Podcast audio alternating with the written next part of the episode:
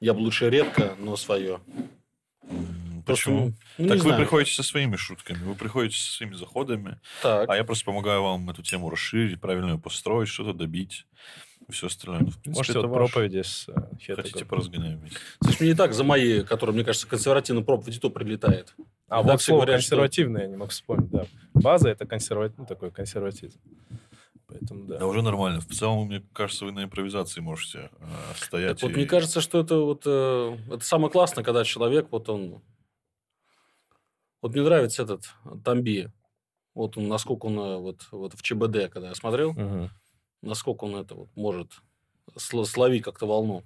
Да, да. Но он же, тут же еще очень сильно завязан на, на определенной образованности, потому что там раз какие-то итальянские песни может взять, да спеть. Какие-то не только, ну, разные абсолютно.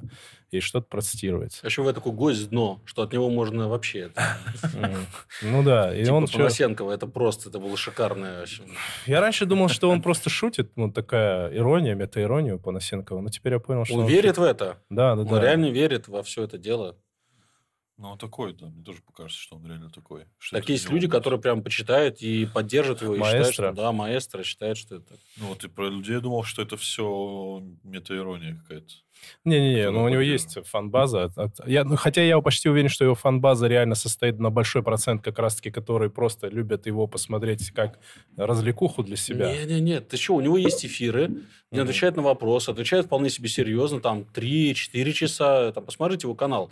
Типа какие-то по истории? Он вполне, да, это история, политика, он вполне там серьезно вещает, у него куча просмотров. Люди... Слышь, у нас э, есть альтернативная история, там канал «Неофициальная история», председатель СНТ, у них там бывает даже до миллионов просмотров доходит, потому что ну, люди готовы верить реально, да, ну вот, вот совсем в дно какое-то. А, какая база у Панасенкова? Он что именно вот он Ну, несет? типа учился на историческом факультете, но, как говорят, он не закончил, типа самоучка. Ну...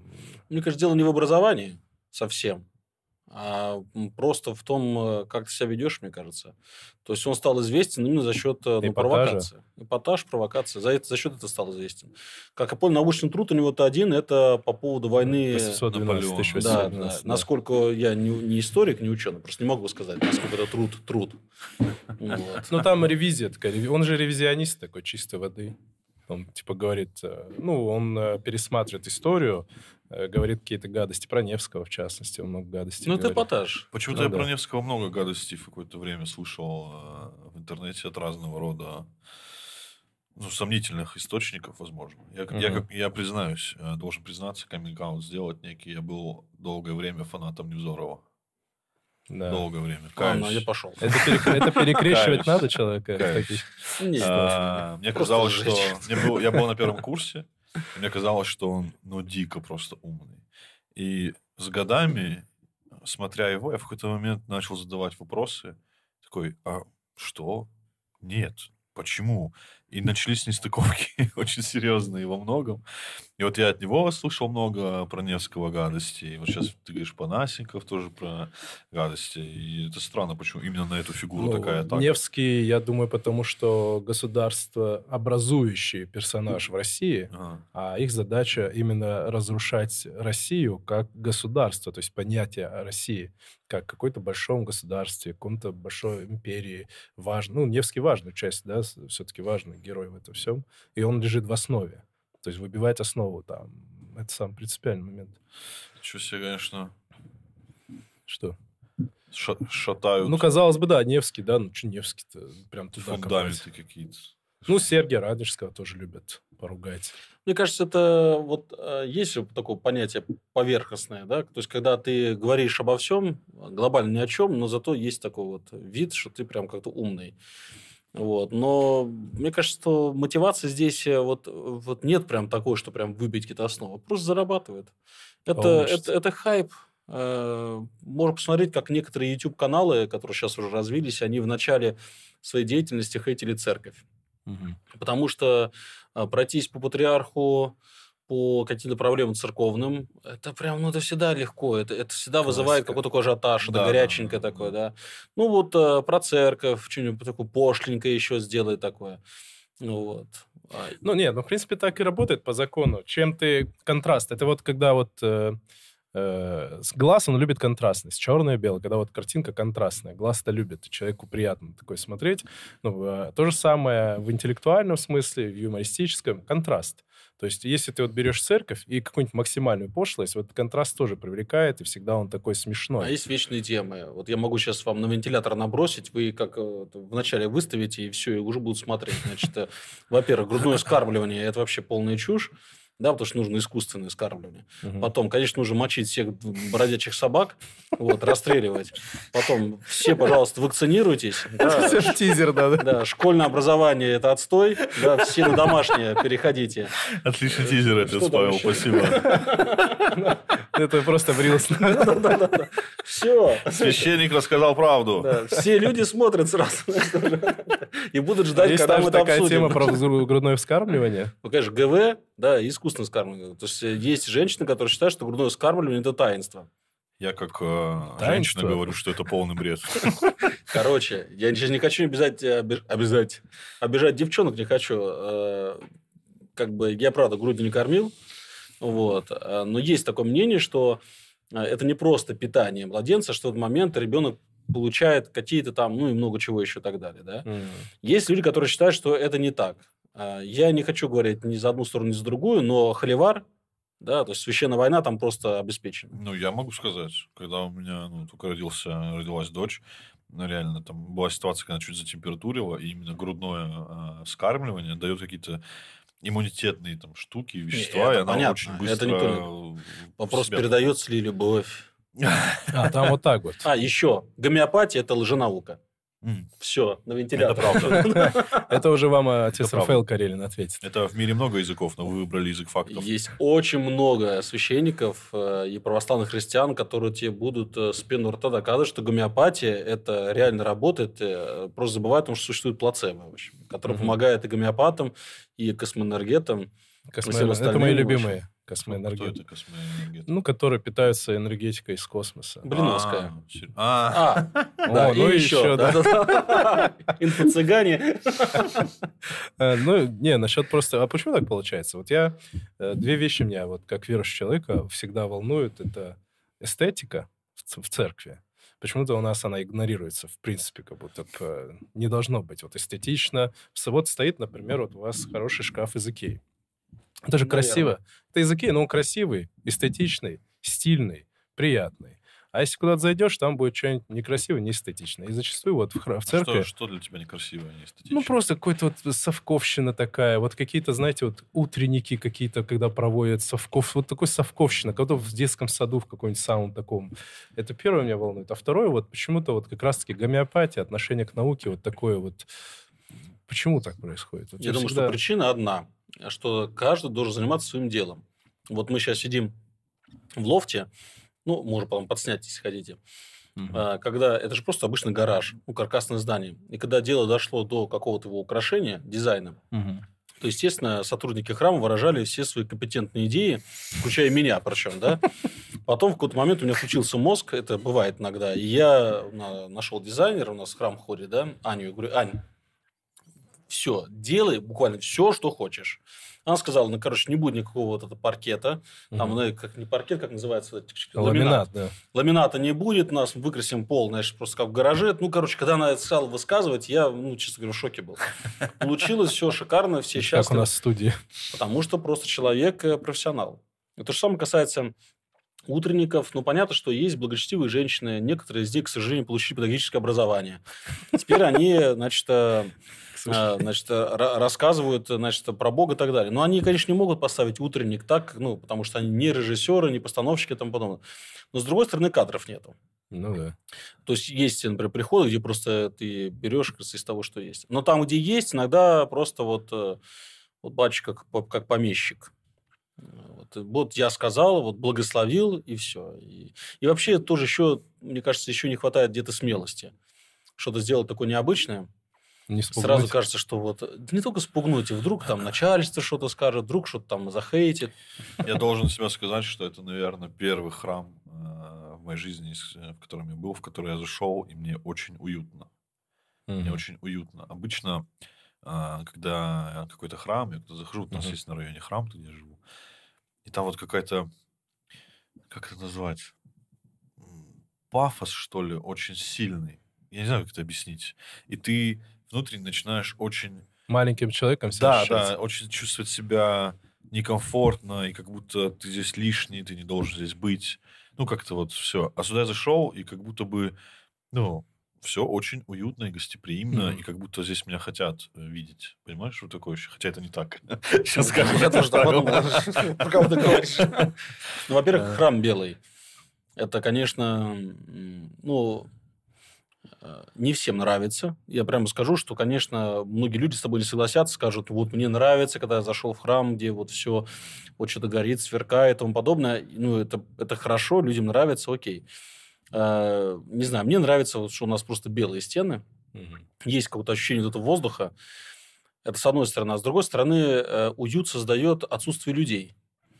Это очень важно. То есть мы... Ну, кстати, очень многие храмы это тоже сделали. У нас церковная лавка вообще выведена из храма. Соответственно, ну, плюс, это, теп, кстати, плюс теплые да. полы, плюс такое все, знаешь, О, такая, все да. теплые полы-то? Ну, делаешь обратку, водопровод. Это Класс. же просто на самом деле делать. Джакузи у вас крутое тоже вот видел. Джакузи, да. да с которого вы встали, пришли. Я просто только что крестил человек, потом, может, и покупили, потом, а потом понял, что это была шутка. Я не настолько не разбираю. А что у вас младенцы в джакузи постоянно? Да, очень мне нравится, очень круто. Ну, на этом, на Колымажном хороший, тоже красивый храм Антипы. Пергамского. Да-да-да. Там... Да мне вообще, на самом деле, э, кажется, что очень много зависит от внутреннего состояния. Потому что когда ты в хорошем настроении, то, честно говоря, куда бы ни зашел, вообще все нравится. Вот, может, у тебя просто настроение плохое там, у тебя на районе. У меня, кстати, живешь, это... Там, может, это... Капотни или что там. Это сильно решает, чтобы почувствовать, знаешь, вот... Э... Сейчас Капотни такая, в смысле? Нет, кстати, в Капотне есть неплохой храм. Ну, просто стоит сказать, что люди еще разные. Есть люди, которым вот внешняя вообще вот обстановка, она для них очень много значит. Даже когда человек уже и в Харистии есть и так далее. Просто люди по характеру разные.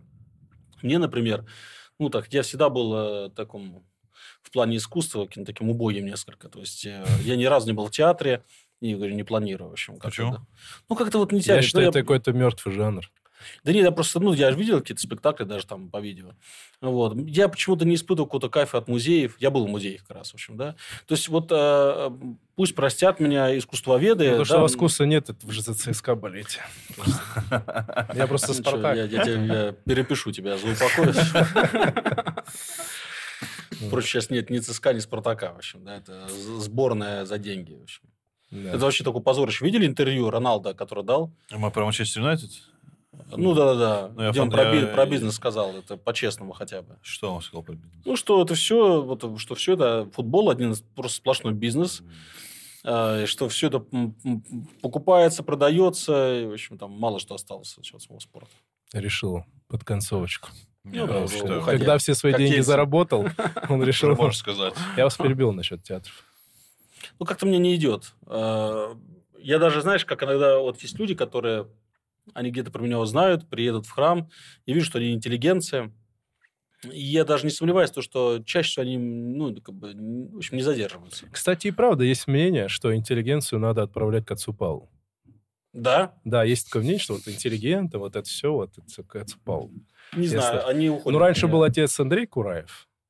Нет, э, к нему прям интеллигенция липла сильно. У нас в храме весь народ простой. Я не говорю, что люди не интеллигентны. У нас и в театр любят, и все остальное. Но я вот э, знаю, что есть э, храмы, где сам батюшка, он такой весь вот, очень интеллигент, угу. он может поговорить про искусство. Например, возьми там отца Алексея Уминского, отца вот с большой длинной бородой. Э, Асмус, наверное, нет? Не-не-не. Он на, на, на, семи, на, на трехгорке, что ли, храм у него сейчас. Я понял визуально, он, кто? Отец Дмитрий Рощин. Отец Дмитрий Рощин, да. То есть, это прям, знаешь, вот к ним интеллигенция тянется, они вот готовы поговорить, они знают всяких артистов, актеров там и так далее. А я вот эта программа, которая по культуре шла, когда, ты помните, Швыдко сидит вокруг, да, да, сидят. Да, я помню, да, да, да. Это очень скучно. И вот они раз... Вот я помню при Марк Сергеевич, и там, знаешь, я никого не знаю. Я не постановок, ни актеров. Я, я и этих людей не знаю. Я ну... Шуткова знаю, лицо такое особое. Я недавно так возмущался, смотрели что-то YouTube с супругой, и там какие-то вот такие, ну, у этого, у Непознера, они собрались, они же любят вот Ой, эти как я люблю Да, и там такой сидит такой мужчина, лет 70 с лишним, видно, они сидят искусство, и он там называет какую-то фамилию, ну, условно, там, такой-то Брыльский, все мы знаем его постановки. И я такой сижу, меня прям бомбит. Да кто знает его постановку? Кто все там? Я всегда... Мне почему-то... Беберушвили, назови. Бебер, знаем.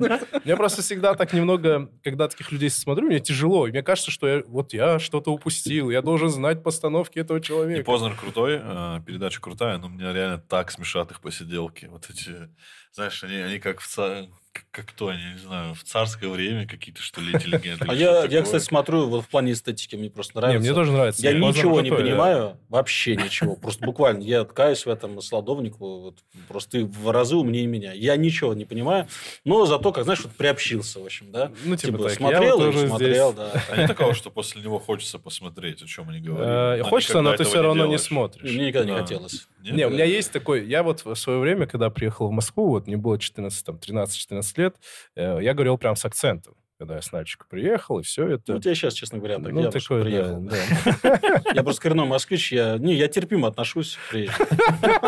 Ну, ты еще нормально, вот это любимое. Я когда приехал, и у меня был такой момент, что, типа, я смотрел, все что-то читают. И мне вот часто слышал, ну, что не читал, что ли? Вот это вот. И я вот просто настолько меня это вымораживало, я прочитал почти, ну, много очень русской классики, всего Достоевского, все, ну, и как-то так начитался. Все, Достоевский. Да-да. Мангу. Блин, мне вообще Достоевский не покорился. Не, не я мой читать. любимый. Сколько тебе было лет, когда последний раз его читал? Наверное, 22 года. Я читал Рано просто, «Преступление и наказание». И я просто так это не самое главное, что у него надо читать. Ну, Мне просто надо читать позже. Мне в 22 года тоже не заходило. Надо Карамазовых читать и без. Короче, я прочитал «Идиот» после 30 лет, и я прям ржал. Серьезно? Это было да, очень да, да. У него же очень крутая сатира. Он очень ироничный, это прям мне реально зашло. Но это после 30. Сколько ну, у меня 29.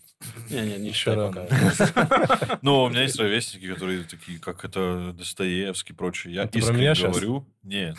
А, я же не ровесник себе. Я искренне говорю, что я читаю «Преступление и наказание». Каждый раз я дочитываю до половины.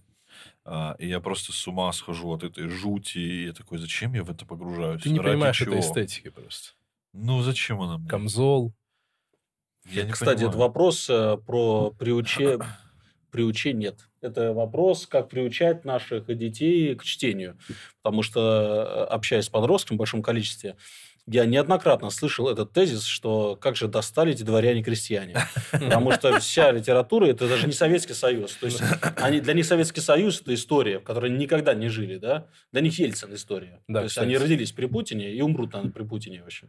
Ничего страшного, да? Это хорошо. Пять лет. Срок такой, да? Они долго будут жить.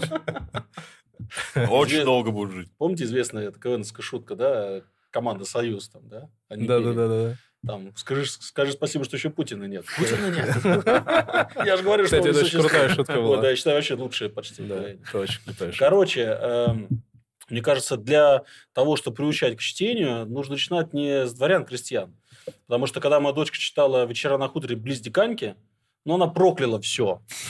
Просто потому что там половина слов э, старорусских, половина украинских.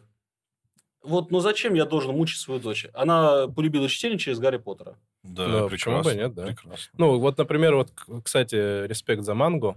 А, вот, вот такие вещи. Вот Манго? Сейчас... О, ты не знаешь, что отец Пэл мангу написал православно? Ну, Серьезно? Да, Я да. уже за это получил сверху 100 500 раз. Не знал ты? Себе, нет. А можете чуть-чуть в, этот, в курс поставить? О чем? Короче, я сейчас ее слил на ребят, уже специально, чтобы мое имя вышло, чтобы... А, подождите, это сейчас серьезно? Да, Абсолютно, да. Ты знаешь, что такое манго? Ну да, Не, аниме. аниме ну, все стилистика. Ну, я сначала такой, мангу. Ну, короче, э, вы заходите в книжный магазин, и первый отдел, который вы видите, это манго.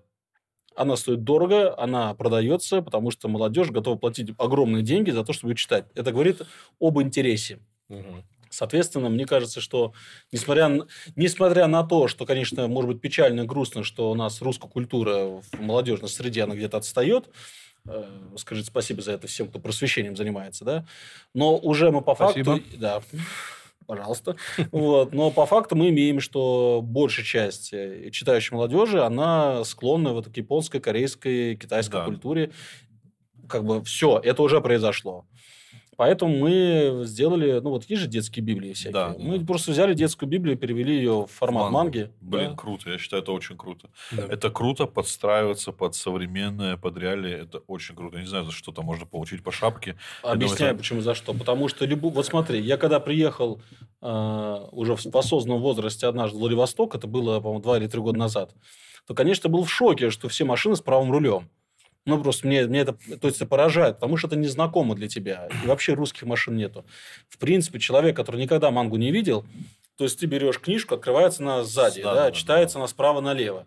Плюс э, это не те комиксы, не те, в общем, мультяшные, как у нас Советский Союз, там, или даже там Америка, да.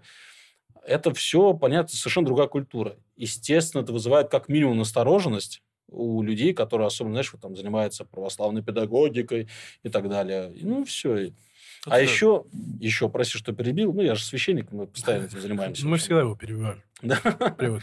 Еще, знаешь, есть э, такой момент, что э, люди о некоторых каких-то жанрах или каких-то вообще сферах жизни знают по одной или двум статьям, где-нибудь ярких, кто-нибудь напишет в интернете, манга ведет детей к суициду. Все. И, и теперь и теперь ты будешь там, вот ты, Всю тебе было 51 год, когда ты прочитал, и до 84 ты будешь всем рассказывать, 33 года будешь рассказывать, манга ведет к суициду. Ты не видел ни разу манги, ты прочитал одну статью. Того человека уже, может, повесили за ложь. Да? Кто-то еще про флук может подумать. Так, ну, собственно, так очень многие э, прямо говорят, что манга – это вот современное какое-то искусство. Но там про Рождество, да, вроде? Да, про Рождество. Рождественская сама история. Мы сделали, это прям маленькую книжечку сделали э, в стиле, знаешь, «Стражевая башня». Помнишь, раздавали всем такие? Вот. Они прям там обрисованы все персонажи. Да, все рисовка как... прям анимешная. Да, не, прям про, все профессионально сделано, как ну, положено манге. Мы, мы это бесплатно, мы сделали 10 тысяч экземпляров, раздали еще перед Рождеством бесплатно подросткам. Мы, причем, знаешь, вот а Сейчас приобрести меня, нельзя, да? Меня прям бомбит, короче, да? Ну, ты же знаешь, да, э, люди оставляют отзывы, да? Из э, буквально там сотен-сотен отзывов, естественно, были те, которые были недовольны. Так вот, хейтеры, они собрали недовольные отзывы, распечатали их и отправили наверх. Смотрите, народ возмущается. Они, и этих отзывов был ну, максимум процент. Ну, то есть, это прям такая ложь откровенная, да? Но мы сейчас так уже, э, я специально свое имя вывел, вот. Чтобы э, другие по шапке получили. Нет, а там делают, делают ребята, ну, меньше хайпа будет, да. потому что когда, опять-таки, вот эти типа антимодернисты и прочее видят имя священника, им это всегда интереснее туда. А если просто какие-то миряне, ну что там? Вот это проблема. Почему, почему вот про Владивосток очень настораживает? Ну, я если куда-то приезжаю, я лично сейчас говорю от себя, да, там, я приезжаю куда-то, где... Я помню, вот я в Краснодаре был давно еще, стою в магазине подходит чувак кассе, вот так делает, телефоном оплачивает. Я первое время вообще я не понял вообще, что происходит. Для Взял это... аппарат из дома. Какая-то черная, черная магия. Я вообще не понимал. У меня не было такого, что, господи, что это? Ну, что я испугался, понимаешь? Я такой, интересно. Я для себя что-то новое открыл. Там, я узнал, что есть такие телефоны с NFC и прочее. Но здесь же то же самое. Это же, наоборот, популяризирование. Это же круто. Ну, как ну, можно мыслить? Ну... В Краснодаре я впервые увидел мужика, который красит ногти. Вот сидел, там маникюр мы делали. Он красил или именно маникюр? И вы как Не, красили, красил. Нам уровень нужно понять, насколько его сейчас э, не уважать. Не, он именно прям ногти ему красили, только цвет мы делали. И, и это был какой-то торговый центр, знаешь, там такие, такие очаги есть, mm-hmm. маникюра. Вот. Как-то все с ума сошли, кстати, на ногтях. Почему бы и нет? Что? Ну, в целом, как будто бы это... Мурат, мы с тобой договорились. Мы дальше стригов не пойдем. Я бы лучше редко, но свое. Короче, мне кажется, что э, надо сохранять свои традиции, культуру и так далее, но это не должно быть, э, это не должно идти во вред миссии. Потому что все равно, если уже так случилось, то что у нас как минимум целое поколение – впитала в себя какую-то культуру и считает ее своей, ну, нельзя уже просто эти пренебрегать в любом случае. Ну, я считаю, если говорить о миссии, то она почему очень слабо идет на Кавказе, потому что, приходя туда, мы не хотим принять то, что там. То есть мы все равно все делаем те же храмы, в том же жанре и стиле в русском, хотя есть э, пример хорошие грузинские храмы, кавказские, вот эти каменные варианты. Ну, то есть как-то стилизоваться. Потому что, например, я много раз общался с людьми, на Кавказе люди говорят, ну что, я в русский храм пойду? Вот прям вот есть вот эта фраза. Поэтому, ну, культурно, ну, я думаю, нужно захватывать. Культурно, перевод богослужения на родной язык, на диалект ну, да, и тому да, подобное. Вот Но мое мнение, пусть спросит меня начальство, миссионерская деятельность, вот именно в России, для своих, она просто на нуле. Да. Вот просто на нуле, потому что знаешь, какая проблема обычно бывает у всех миссионерских собраний? Ребята-миссионеры не очень понимают, э, где их место, потому что э, зачастую, ну, как бы, они, ну, они себя путают с теми, кто занимается катехизацией. То есть, это проповедь для тех, кто уже уверовал. Да? Уже Но это же не миссионерство. Да? Миссионерство – это конкретно для тех, кто вот, не признает авторитет церкви. И, конечно, для них как-то ну, нужно ходить какой-то особый язык. А этого прям... Ну, мне кажется, знаешь, здесь трусость есть. Трусость, потому что как только ты начинаешь быть миссионером, ты в любом случае будешь получать по шапке. Возьмите апостола Павла. Сколько он людей просветил, беспрерывно получал по шапке. Постоянно, да. Ну, потому что, потому что ты идешь прям по краю. Тебе нужно как бы людей внешних сделать внутренними. Ну, и репутационно по шапке. Вот сейчас э, даже для молодежи что-то начнешь говорить, и а, они тебя засмеют, там тебя засмеют. Вот это как раз базированность, консервативность, тебя сразу же засмеют. Сейчас же вообще что-то более-менее Мне такое. кажется, вот для меня некую революцию на самом деле э, произвел ваш YouTube-канал, ваше появление на YouTube, потому что я до знакомства с э, медийностью отца Павла вообще не представлял себе, что священники могут быть э, такими, что они могут шутить и говорить на человеческом языке. И мы, я столько еды съел под ваше видео с кем-то, где вы разговариваете, вы не представляете. Ну, да. А, и причем я сижу, ну, мы сидим с женой такой. Он же до вас худой был. Интересно, да. да. Спасибо большое. Я как Марк Сергеенко был. Привет, Марк. А, Он жив? Не знаю, не знаю. А мы же вот за упокой собрались. А, этот, да, и для меня это большой, большой такой перелом. И мне кажется, что многим э, ребятам нужно тоже вот, э, миссионерам, не знаю, я просто не разбираюсь, но тоже такой подход находить, медийный и прочее. Это сложно, наверное, хейтеры есть и много, которые нервную систему шатают. Да, это их всегда хватает. Но это как будто такое бремя миссии. Да, слушай, этот наверное. принцип э, очень давно апостол Павел сказал. Для иудеев, как иудей, для язычников, как язычник был. Ну, это имеется в виду не то, что он язычником стал, а то, что он говорил на их языке. То есть даже вот есть человек, вот взять, я же говорю, вот блатные люди, например. С ними блатные. же нужно общаться определенным образом. Ну, блатные, они а, же на своем языке говорят. Около... Там. Ну, вот это, да. Что, забыл, что ли, такое? Не-не, я понял. Просто... Ну, все должно быть. С людьми, в принципе, это такой э, принцип жизненный. Не, жизненный принцип так устроен, не обязательно в религии. В принципе, когда ты общаешься с человеком, надо говорить на его языке. У меня э, супруга все время смеется, когда я с дальнобойщиками общаюсь. О, Михалыч, здорово. И она говорит, смеется, говорит, зачем так, ну, у тебя меняется говор, все, я говорю, ну, потому что он должен понимать, что я с ним. А как нет, ну, хорошо. Ему уютнее ты, от этого. Это по бизнесу разговариваешь, а как с блатными людьми про религию? Я не умею. Не, ну, там есть свои, б... не, свои отцы есть, которые умеют, э, ну, они... В... По фене работают? Ну, они в тюрьме работают, да, они понимают, как с ними, о чем, э, что можно сказать. Но все равно есть какая-то специфика, потому что очевидно, что, ну, когда ко мне заключенные бывшие приходили, ну, видно, что как бы... Сразу на карты, да, присаживаются. Ну, э, а, с ними явно там не нужно какие-то игры играть, нужно быть честным максимально, да. То есть все равно, я думаю, какая-то специфика есть. Ну да, типа за слово такое, они же у них это очень остро. Сказал, сделал. Если не сделаешь, не говори. Вот такой какой-то момент. Но при всем при этом, что у нас вот патриарх Кирилл, который, ну, прямо за миссию. То есть это неоднократно уже говорилось, то, что священники должны заниматься mm-hmm. миссией и тому подобное. Но э, и в каком смысле зеленый свет есть. Вот я вот, э, занимаюсь миссионерством, понимаю, что с самого верха есть зеленый свет.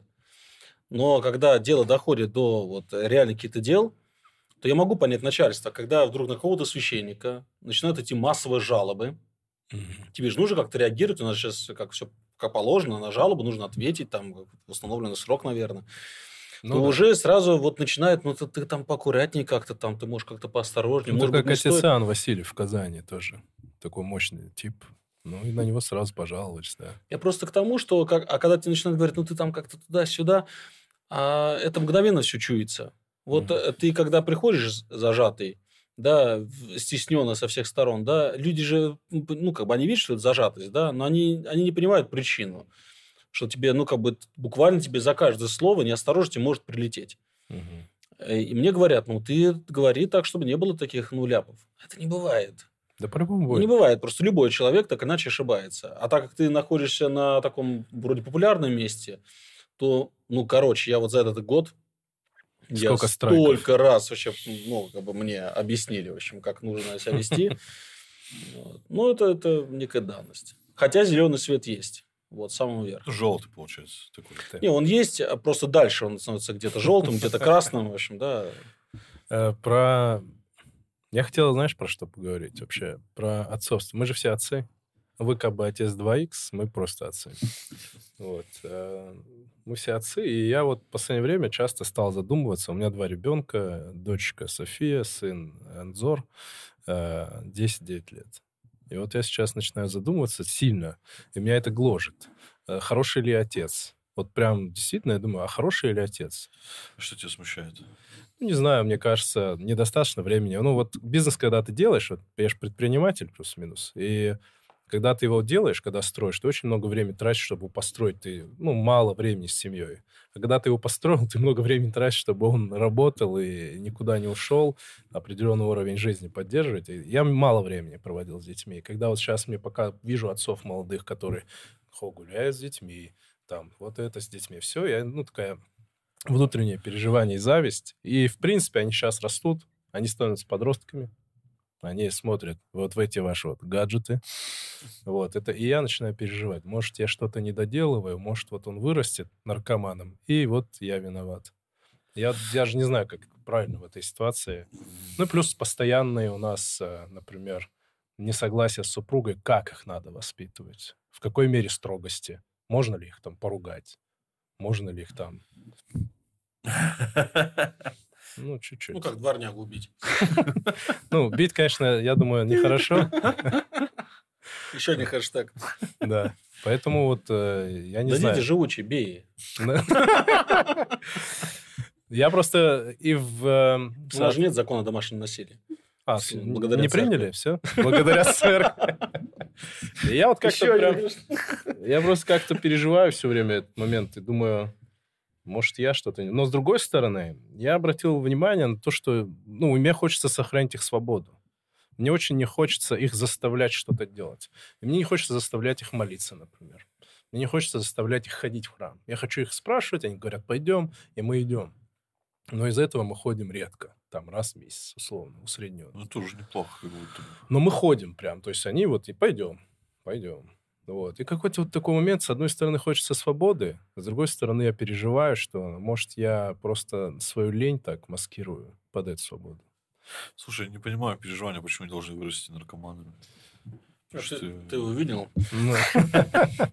ну, в целом, я смотрю, вот сейчас вот э, в целом вот смотришь ТикТок, вот это все, вот, то вот, вот все эти интересы, вот чем они интересуются, что они смотрят.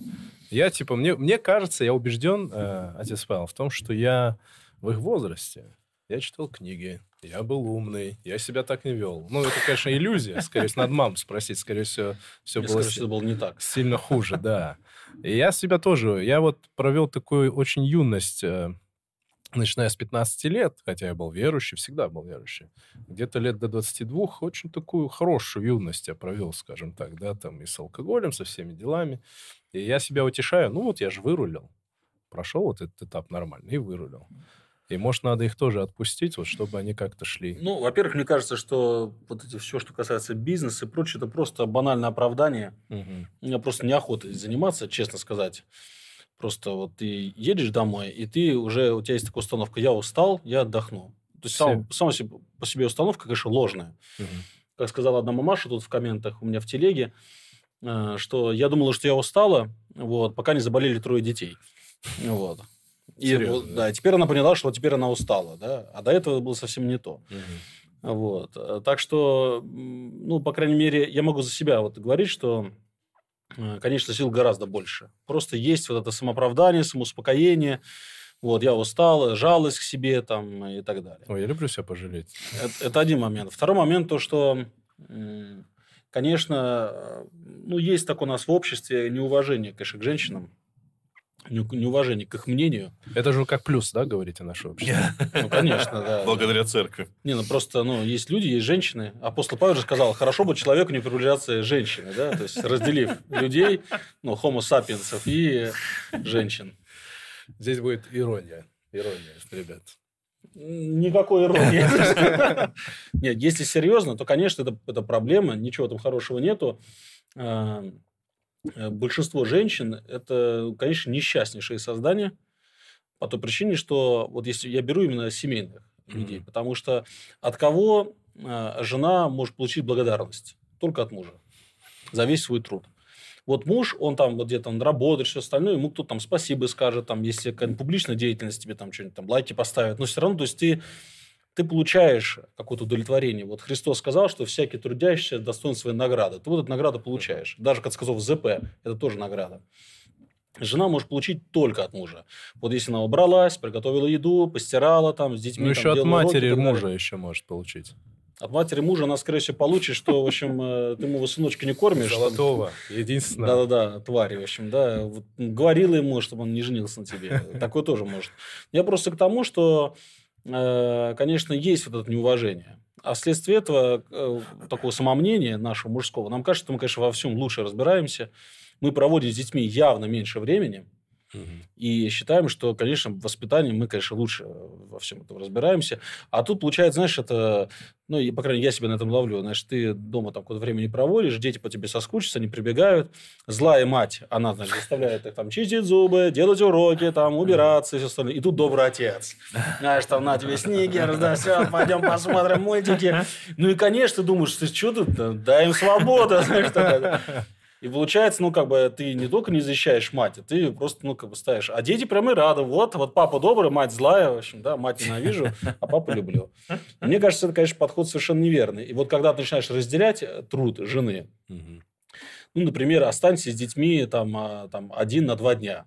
Поверь мне, вся вот эта твоя свобода детям, ты ведешь там такие режимы, все закрутишь. Не, я как-то оставался, я дверь с петель снес. Короче, сразу появляется... Сюда смотри, да? Там просто оператор он не показывает. Может, там... Короче, эм, как только ты вот так окажешься в ее шкуре, ты сразу, вот, ну, говорю, крутишь гайки и все остальное. И это очень важно. По крайней мере, когда э, вот нас дети перешли нам семейное образование, и когда вот я посмотрел реально какой-то труд и у жены и тому подобное, и мы пришли к какому-то взаимопониманию с женой, причем это досталось мне с большим трудом, сразу скажу, потому что мне приходилось, ну, как бы жена у меня такая, она может э, свою точку зрения отстаивать. Мне пришлось где-то, ну, как бы э, смиряться с тем, что, как бы, хорошо, пусть будет по-твоему. Но вот я сейчас смотрю, конечно, все шикарно. Конечно, в, в очень многих вещах жена просто была абсолютно права. Просто потому, что она с ними больше проводит времени, и она понимает, что вот, вот так вот, как мне кажется, что там где-то проговорим проблему, там, что иногда просто нужно сказать, иди и делай. И если ты не сделал, ты просто ты будешь наказан. Это, кстати, касается богослужения. Вот здесь вот я могу сказать, что у меня подход очень прост. Есть красные линии, которые детям должны быть очерчены. Очерчены. И для меня, например, э, богослужение – это красная линия. То есть есть заповедь 6 дней работы, один святой Господу Богу твоему. Дети у нас об этом знают.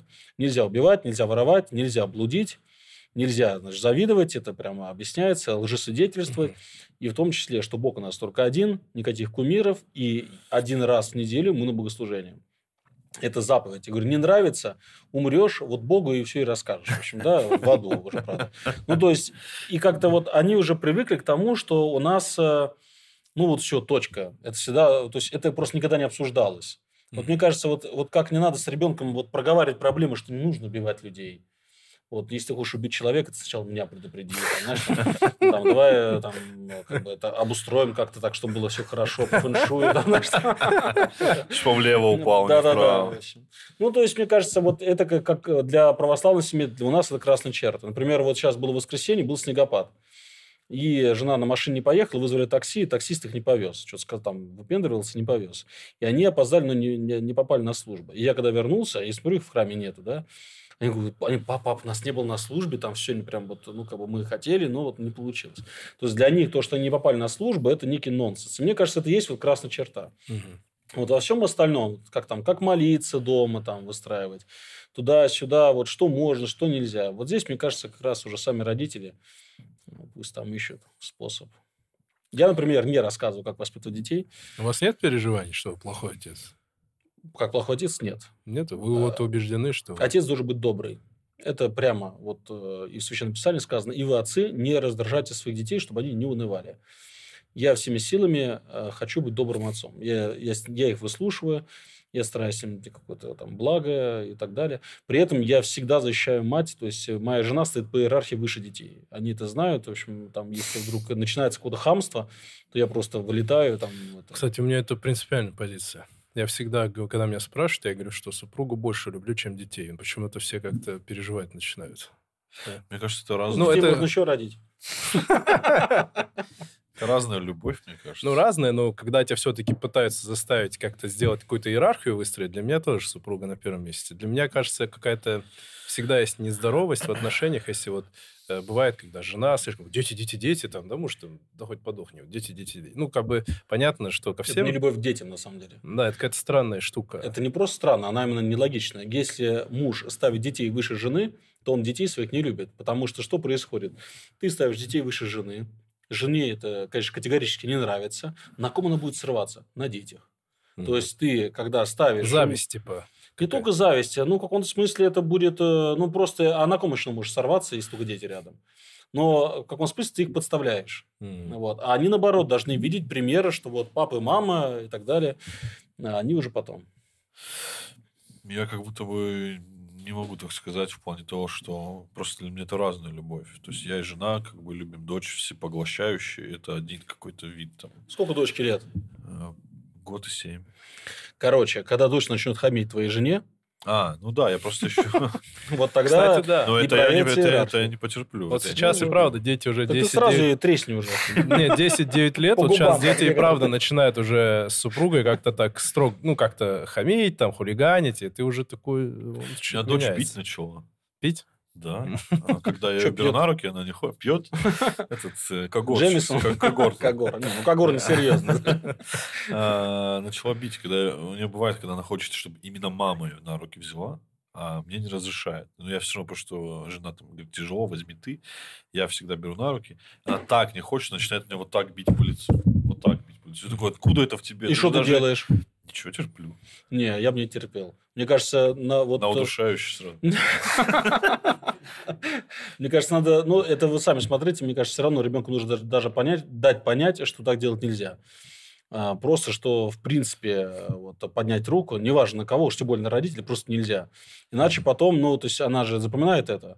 Потом еще, ну, в какой момент ты все равно, конечно, тебе не понравится, ты это скажешь. В общем. Но мы это, мы это пресекали прямо в самом раннем возрасте. Как только она, ребенок, знаешь, он такой раз замахает, я говорю, нельзя. Ребенок испугается, ну, чувствует голос такой, да, он расплачется, но он уже это не повторяет. А я вот как будто сейчас в ее возрасте еще не хочу так, знаешь, как-то чересчур... Надо. Э, Че, так придешь домой испугать. профилактически. Я ей говорю уже, там, она уже знает, что я ей по-эстински говорю, что ты начинаешь делать, то, что мне uh-huh. там не нравится, что ты там возьмет, я говорю, на И она так раз так.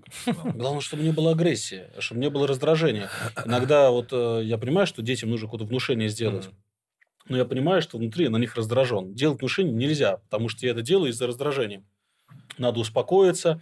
Я иногда прям вот, вот все, вот мы с женой даже поговорим, ладно, все. Я с улыбкой сейчас пойду, короче, пропесочу. Но я внутри все спокойствие. И идешь, и прям так, так внушение сделаешь, но ты внутри спокоен. И они его принимают. А вот если в раздражении, в ярости, это, конечно, да, это печалька. Насчет вот того, что ты говоришь, бизнеса и прочее, мне кажется, что я согласен с Павлом, но мне кажется, что еще это некоторое бремя мужское. Ну, как мне кажется, что я тоже вот с утра ухожу там на работу, возвращаюсь вечером, я меньше вижу ребенка. Mm-hmm. Но у меня нет, нет такого, что я не готов с ним, с дочкой быть. Но просто реально, если бы я жил в условном Владикавказе, я думаю, а не в Москве, mm-hmm. я бы намного больше проводил времени, потому что в ну, Владикавказе все 9 да. минут. Да. Любое место, куда ты не поехал, это 9 минут занимает. А здесь ты пока приедешь, пока то. Если у меня три дела в день, ну все, меня нет, я приезжаю под час ночи. И я не представляю, как себе... Ну, здесь вопрос приоритетов, как будто бы. Я вот сейчас понял, да, потому что я когда ехал домой, я такой, ну, сейчас привалюсь в телек, посмотрю сериальчик. Отдохнуть я же должен, я же имею на это ну, право. Да-да-да, там в компьютер поиграю. Ну, а какие дети? Ну, это не мое, я не должен. Ну, какой-то такой, ты себе говорил всегда. И да, по большому счету, это же ты должен пожертвовать собой. Это же дети. Так или иначе. Короче, надо просто вместе играть. Ну вот я... Так они я, не я... умеют, они плохо играют. Слушай, я вот пока... Фифу вот они не умеют. Есть такая игра Genshin Impact. Да. А, хорошая вот. Вот у нас у меня Здесь старшая играет. 14, под 14, 11 и младшему, две дочки, а потом сын, ему 8, да. И там как раз отряд может быть из четырех э, перцев персонажа. Ну вот мы раз вместе, да, э, в чем плюс, когда играешь вместе? Ну, во-первых, сама игра, она такая спокойненькая, добренькая, да, но мы можем потом это обсуждать еще. А, а с обсуждением Геншина, это же всем коммуникация, ты переходишь на обсуждение Сената, ты можешь перейти на обсуждение чего-либо другого. Но в этом плане просто надо находить, э, ну, так скажем, способы проводить досуг вместе. Угу. Вот. При этом я хочу заметить, что, конечно, я тоже много тружусь. Но, конечно, а, сидение за компом или просмотр телека, это, конечно, все равно не отдых. Отдых, ну, такой вот внутренний, это когда, там, не знаю, вот, э, детей оставил, пусть они мультики посмотрят, пошел с женой погулял. Кстати, я хочу заметить, что жену надо выгуливать. Да. Это вот очень важно. вот. все идет. Она, она, может, в следующий раз скажет, ладно, иди телек посмотри, я добрая, в общем, да, я детьми сама справлюсь. Да, и меня поражает то, что для них это так важно. Меня это так поражает, вот поразительно, куда не сходить. Вот да, какой-то, это видимо, это что-то психологическое, потому что это я не могу понять. В общем, надо еще по отдельности надо ходить. Ну, там какой-то, да, какой-то странный... иногда обязательно надо брать одного ребенка, один остается дома, ну, по одного сначала, а потом другого, и вместе тоже. Потому что есть такие вещи, которые тебе ребенок никогда не скажет рядом с братом или сестрой. Угу. Я помню, когда у меня вот э, старшая дочка, ей лет 12 было, ну, я понимаю, что уже вот пошел какой-то подростковый момент такой, что она уже вот становится взрослой. И нужно было как-то вот, э, ну, как-то разговорить, что ли. И я в пятницу вечером а, сводил в Чайхану номер один, это Васильчака, который, да? И там мы сели, знаешь, я прям все заказал, кофе Кальян. себе налил, там, а, себе стойте. вискаря чуть-чуть. Подождите, подождите, отец Павел, в Чайхану номер один пошли. Классно. Ну да. Кстати, ну, это одно из моих любимых но это же место вообще, ну, как бы такое неаутентичное для вас. Так, Васильчук очень верующий человек. Серьезно? Не, ну, это, пока мне нас в Красногорске, вполне себе такой просто ресторан и все, да, то есть он спокойно. Что за чехана там в Владикавказе? Нет, ну, Не, Васильчуки, Васильчуки очень верующие, у них же постное меню там какое-то шикарное просто. В общем, суть в том, что это серьезное заведение, выглядит как серьезное. Ну там сидят взрослые люди, и когда дочь там оказалась, вот у нее там кофе, там все, пришел официант. Я себе. А вы вдвоем с дочерью пошли? Вдвоем, вдвоем, да. У меня там что-то себе налил, там что-то коньячка какого-то, да, что все по-взрослому. И мы просто сидели спокойно, что там разговаривали, и она как-то вот она себя почувствовала в взрослой атмосфере. Она как-то поменялась несколько. И многие вещи, которые мне наговорит, ну, конечно, мне там волосы дымом встают иногда от того, что он мне говорит. Я не буду сейчас здесь э, пересказывать. Но, но она доверяет доверяет, и все взрослые проблемы. Но для этого нужен, нужен, я просто к чему сказал про Чехано? Это сейчас э, к тому, что нужен да, создавать даже какой-то антураж угу. взрослый, чтобы был взрослый разговор. А не так, что, ну, давай, зашел в ее комнату, все, у нее там розовые плюшевые мешки, ну, давай, знаешь, так. И Мишка, ой, не будет, ну, расскажи, как у тебя там. Не, нарки. Первая влюбленность. Да. Не, подождите, вы сейчас за счет меня, да, такие два хороших отца. Не, я не, тоже, я, я не то, что прям совсем не общаюсь с детьми. Я, кстати, вот есть такой момент, что я, когда бывает от сына возьму или дочь, просто мы вдвоем, вот вы сейчас сказали, я прям вспомнил, идешь, и там прям инсайт бывает такой жесткий вот от ребенка, что он вдруг тебе начинает что-то рассказывать. Причем ты вроде и не спрашивал, и тебе кажется, что вы не близки особо, но вдруг он тебе начинает вот что-то рассказывает, рассказывает, рассказывает. Это называется атмосфера. Mm, прикольно. А, мы же... А, вот интерес... А если ему еще плеснуть коньячка там? Угадайте, угадайте, каким, каким словом подростки современные а, выражают а, свое отношение, когда родители что-то им говорят, или по педагоге. Вот это как раз противоположность атмосферы. Кринж. Кринж, нет, типа? Нет, кринж это что-нибудь там поганое. Это касается вот атмосферы, мы дышим. А, душнило? Душнило, душнило. Говорит, ну, я знатный. Пап, да. что ты такое, что ты душнишь? Там, знаешь, так, вот мне кажется, надо создать атмосферу, когда ребенок раз может дышать, вот он продышится, да, и он как вот воздух набрал и начал рассказывать. Угу. Вот, то есть, э, очень важно была атмосфера. И некоторые вещи дети просто не могут сказать, э, почему очень важные, которые, например, очень многие детей домогаются. Вот как ребенок расскажет своим родителям то, что там кто-то его домогался. Я смотрел, помолчим, да. Да-да-да. Вот как он расскажет? То есть для этого должна быть атмосфера.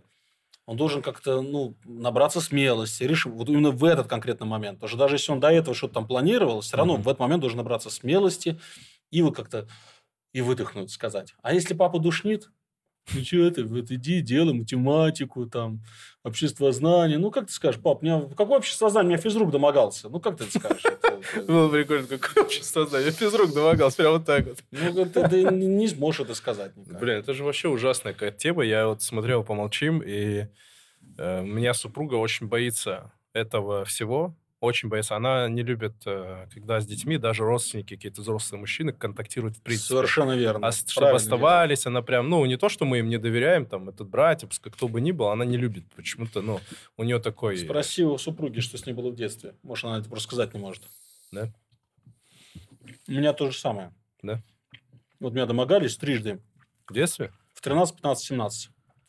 И уже зная по рассказам детей, и в телеге проводил опросы, сколько людей подвергаются домогательствам, это больше половины. Ну, домогательством, я не говорю про насилие. Насилие mm-hmm. там где-то один из Ну, просто подкаты, грубо говоря. Ну, подкат такие прям. Ну, конкретно. С контактами. С, да, контакт. Mm-hmm. Это просто это, кошмар. Я просто к тому, что, конечно, родственники, значит, э, физруки, Э, там священники, которые С этого подкаста все прямо... физруки просто под ударом. Нет, э, это реально священники, которые занимаются постоянно рядом с детьми, находятся, то есть все равно должна быть какая-то особая внимательность. Слушайте, меня всегда, честно скажу, меня всегда смущает любой взрослый мужчина, который особенно как-то любит детей. Вот За маленькую зарплату. А? За маленькую Да.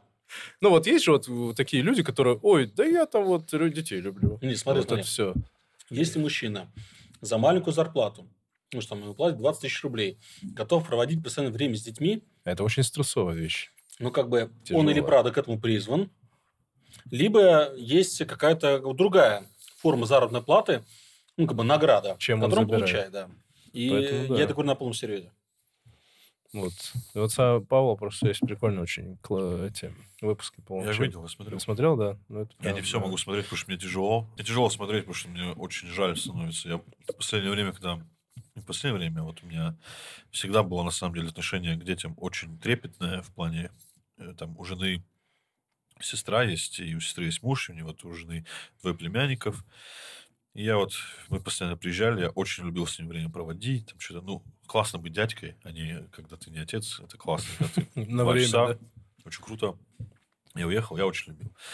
И когда у меня родилась дочь, я вот сейчас понял, я отписался от многих новостных пабликов, потому что там какие-то... Я вот читаю заголовок.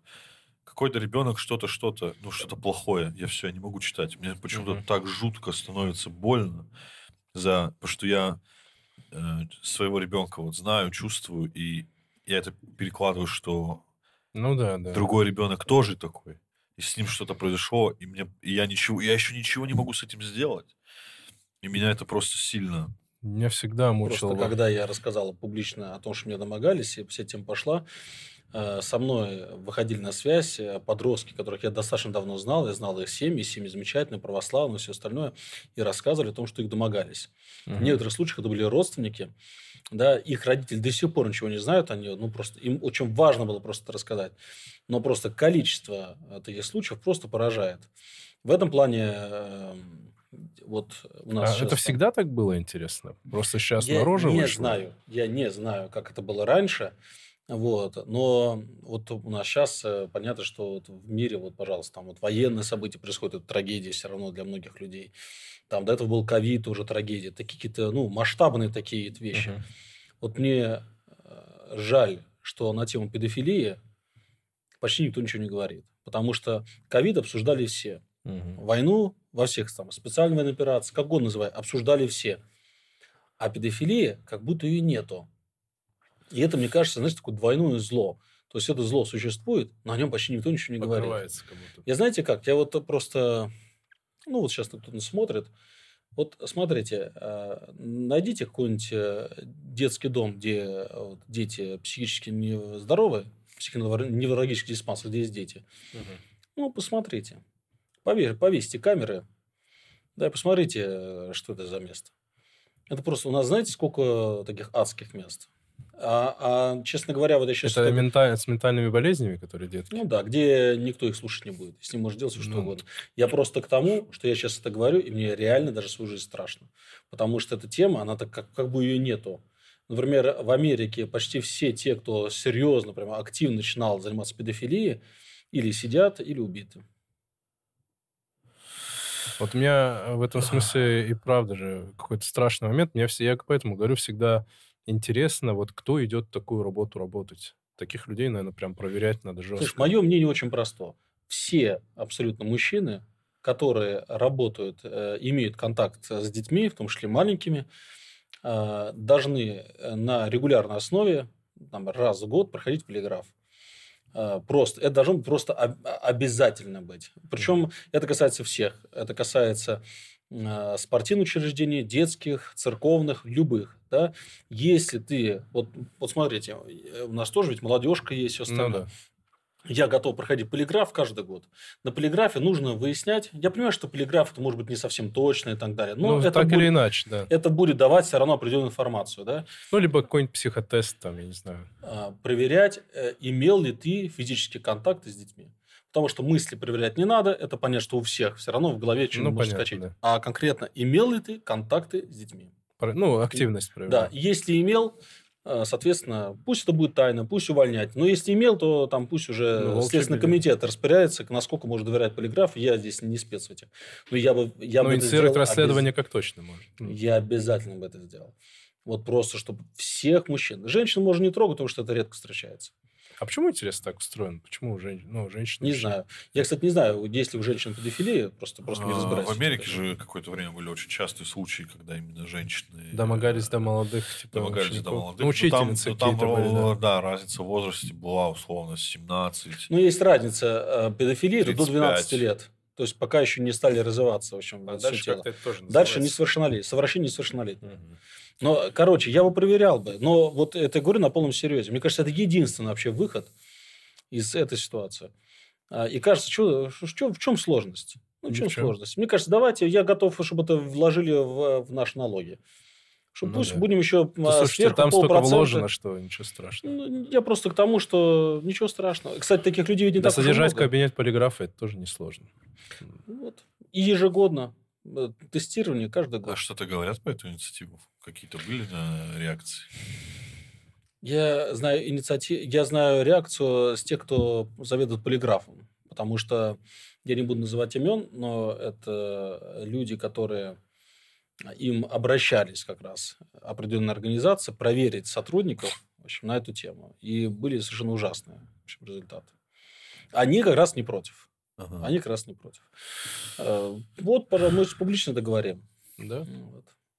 Я все, вот всесторонне пожалуйста, дать возможность всем уволиться. Ну, кто не, вот, кто не согласен, мало ли, может, ты считаешь, что тебя, я не верю в полиграф, я человек чистый, но вдруг mm-hmm. меня о, полиграф, он что-нибудь такое сделал, будет клевета, а я, типа, свой честное имя не хочу, потому что его позорилось. Хорошо, все, кто не согласен... Ну, тогда... это, типа, учителя... Да, Прими, да примите правила игры. Не нравится, хорошо, уходите. Да, мне кажется, адекватный человек, что но это всегда, наверное, страшно, когда тебя вот так вот подозревают, всегда какой-то Нет, стресс. Если ты ничего не делал, извините, вот есть э, У вас нету стресса, вот мы сейчас вас проверим. Еще по барабану. Нет? Вот смотри, вот есть мандарин, да? Угу. Вот это, это человек. Угу. Вот, я, вот я беру мандарин, да, я его трогаю, так вот так далее. На полиграфе и совершал ли контакты физически. Ну, там наверняка, я не знаю, как составляются все эти тесты на полиграфе. Наверняка там как-то делают так, чтобы было понятно, что ты именно это сделал.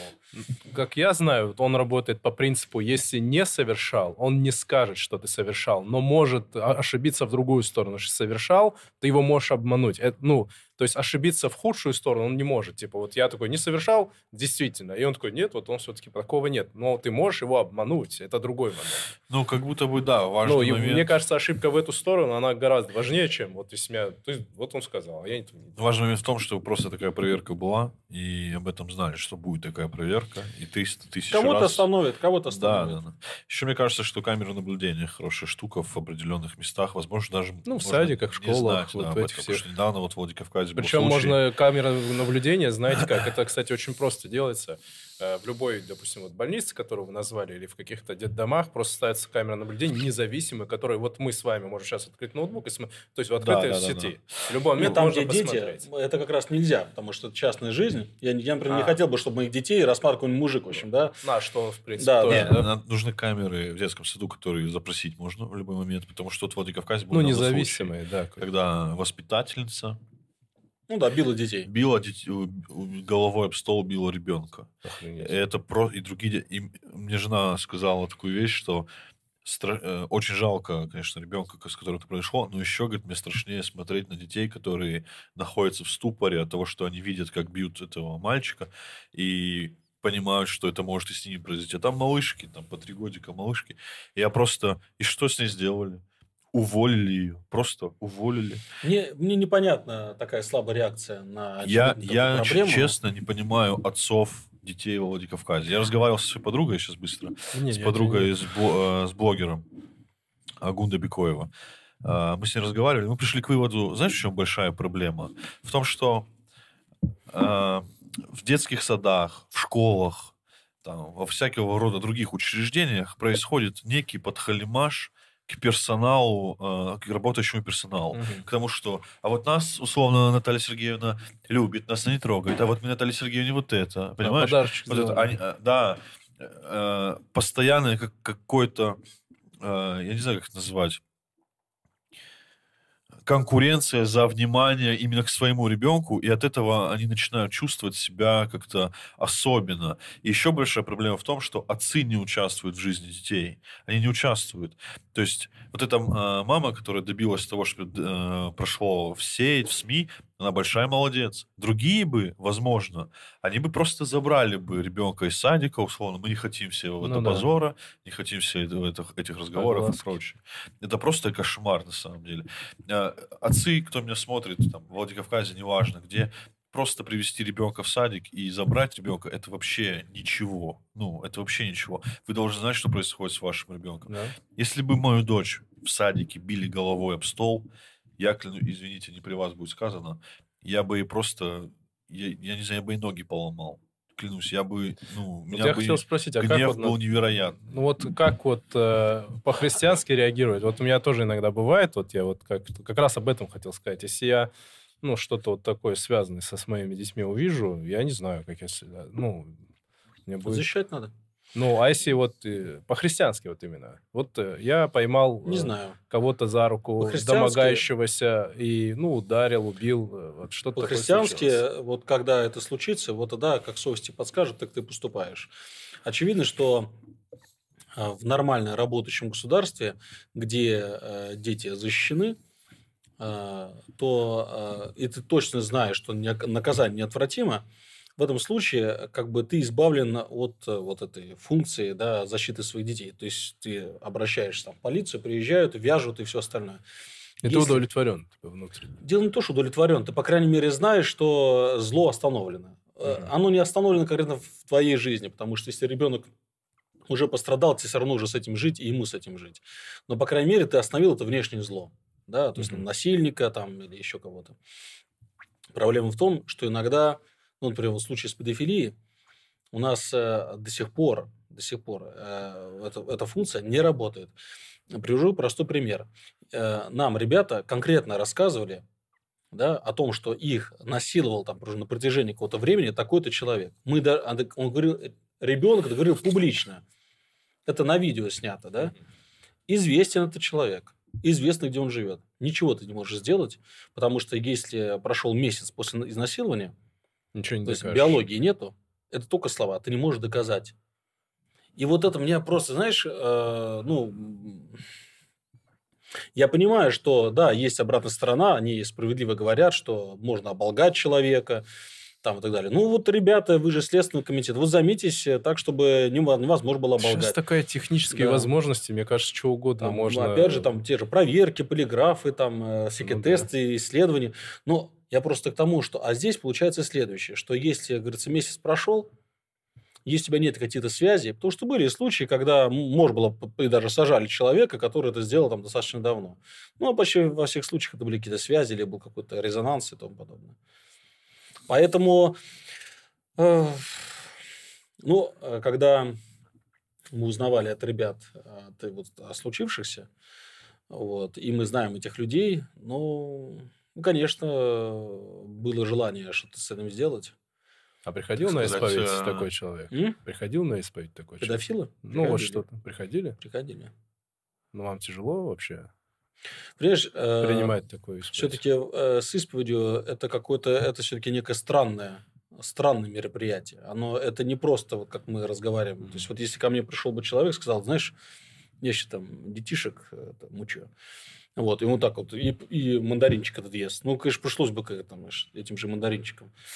Вот. А, но на исповеди это как-то все-таки это странное говорю, какое-то событие. Вот. Покаяние. Но, с другой стороны, когда человек раскаивается в тяжких смертных грехах, таких, которые явля... имеют еще гражданское наказание, то есть, если человек пришел и говорит, я кого-то убил, я в этом исповедуюсь, то тут все очень просто. Ты должен идти писать явку с повинной, и только потом будет исповедь. Типа плоды покаяния. То есть потом будет исповедь. А, а так, что ты, значит, ты, знаешь, убил, поисповедовался, и тебе церковь простила, нет. То есть здесь э, в случае... Это с... прописано в концепции, да, как-то? Ну, ну или... просто так понятно, что а. должен, как бы, если ты э, причинил кому-то зло, ты должен примириться. Угу. Примириться с тем, кому ты зло причинил, да. А примирение в случае, если кого-то убил, примирение с родственниками, какое возможно? Ты должен написать явку с повинной, тебя должны посадить в тюрьму, и, соответственно, родственники, ну, э, вряд ли они тебя простят. Но, по крайней мере, у них будет определенная, ну, как ты знаешь, вот ну, чаша да. хоть как-то уравняется. Ну, да? повинную голову меч не сечет, как говорится. Все равно это, когда человек просит прощения, в любой ситуации это всегда, все равно это всегда смягчающий фактор. Я просто к тому, иначе. что э, в тех случаях, когда приходили люди и рассказывали, что они именно вот такое происходило, э, принцип очень простой. Явка с повинной должен идти и об этом сообщать. Был один случай, прям исключение, я даже советовался с потом именно с нашим городским судьей или помощник судьи, не помню.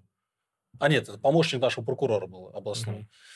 Mm-hmm. Когда пришел ко мне мужчина и сказал, что он убил да, на, на бытовой почве в 86 году, когда был еще Советский Союз. Мужик уже был такой пожилой. И как бы ему писать явку с повинной было уже некуда, страны уже это нету. Да? А, ну другая юрисдикция уже. Да, ну то есть э, как бы тебя уже никто, ни, ничего, ничего уже не будет. И, соответственно, я прям спрашивал прокурора, в общем, как что, он говорит, ну, его не... Это, есть, Ничего не будет, да, страны уже нет. Ну, да. Ну, там и срок давности, наверное. Я у него спросил, а мужчина в этом исповедовался, он прям просил, ну, как бы, он говорит, мне нужно наказание он, он мучается от этого, да. И я у прокурора спросил, вот есть вот, вот такое-такое вот э, преступление, какой обычно дают срок? И он там что сказал, что, ну, в таких случаях, там, что 6-8 лет. Я мужчине сказал, ну, в общем, я тебя вот исповедую и так далее, но если ты хочешь какое-то наказание, тем более нуждаешься, ну вот давай вот езжай в какой-нибудь северный монастырь, строго устава. 6-8 лет. 6-8 лет. И это было, я был, сейчас скажу, это был то ли первый, то ли второй год священства. Вот. И этот мужчина спустя где-то лет 10 он Вышел. приезжал. Он был послушником, он очень благодарил. Да. Он говорит, и когда, он говорит, вот где-то прошло 6-8 лет, примерно, ну, что-то такое, я прям чувствовал какое-то успокоение. Угу. Вот. И все, он уже ну, при монастыре остался. Вот. Ему даже предлагали постриг, он уже отказывается от всего, говорит, я буду послушником. Как послушник. Да, просто. просто, просто тружусь и все. Но для него это было важно.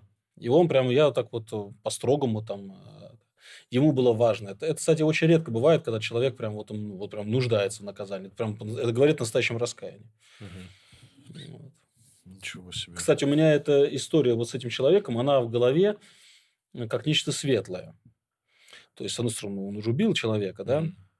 но в голове сохранился он как нечто светлое. То есть, человек покаялся, наказ... ну, покаялся понес наказание и так далее. Не знаю, для меня всегда такие истории, они, ну, они контринтуитивны для мир, наверное, мирского мышления, но когда человек, э, что бы он ни сделал, но кается, для меня это всегда что-то светлое. Мне просто с педофилией... Но педофилия это, этим, да. Знаешь, мне, мне, говорю, здесь вот это второе зло, двойное. То есть, ведь понятно, что педофилия зло. А то, что это недосказанность угу. есть, и то, что где-то безнаказанность, это прям, знаешь, оно, оно вот все равно висит. Угу. Висит таким грузом.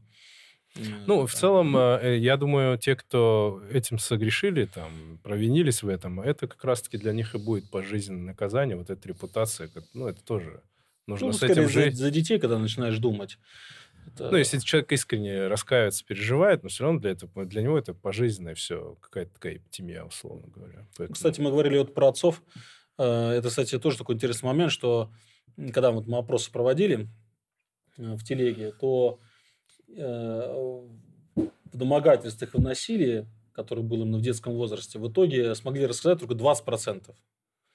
А причем вот. их достаточно много, кто рассказывает. 20%, 80% не рассказали. Но вот из этих 20, половина, вот из этих 20, половина из них, которые сказали, они от родителей не получили помощи. Э, или родители не поверили, или родители сказали, что вы сами виноваты. Да, вот мы в такой момент зашеймили, когда родители тебя шеймят. Тебя самого винят. Особенно, когда это касается родни. То есть, когда ребенок рассказывает, что у меня там дедушка домогался, Сам или там дядя и так далее, не могут просто не поверить, что ты вообще несешь и так далее. То есть, это, ну, в космосе, понятно, защитная реакция такая, но она не ужасная. хотят в это верить, да. Да уж. Кошмар. Вообще, я... Вы знаете, да, про скандалы в Америке, про педофилию вообще везде, про то, что... А, когда его убили, это как его звали? Мужика, его потом в тюрьме, ну, типа суицид, ну, понятно, что его грохнули. Mm. Угу. Либерман, по да, так звали его? Финансовый консультант, который был, да?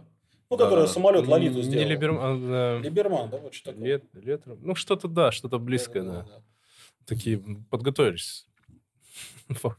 Есть же история. Да, но он типа, он э, был этим, сутенером, по сути, да, он содержал какой-то огромный да, дом. Да, да, с ним все фоткались, и Билл Гейтс, и все. Да, да, да. С ним... Э, Семья Клинтонов, вся. Есть же дело, даже в Википедии можно вбить, это Пицца Гейт называется, где попали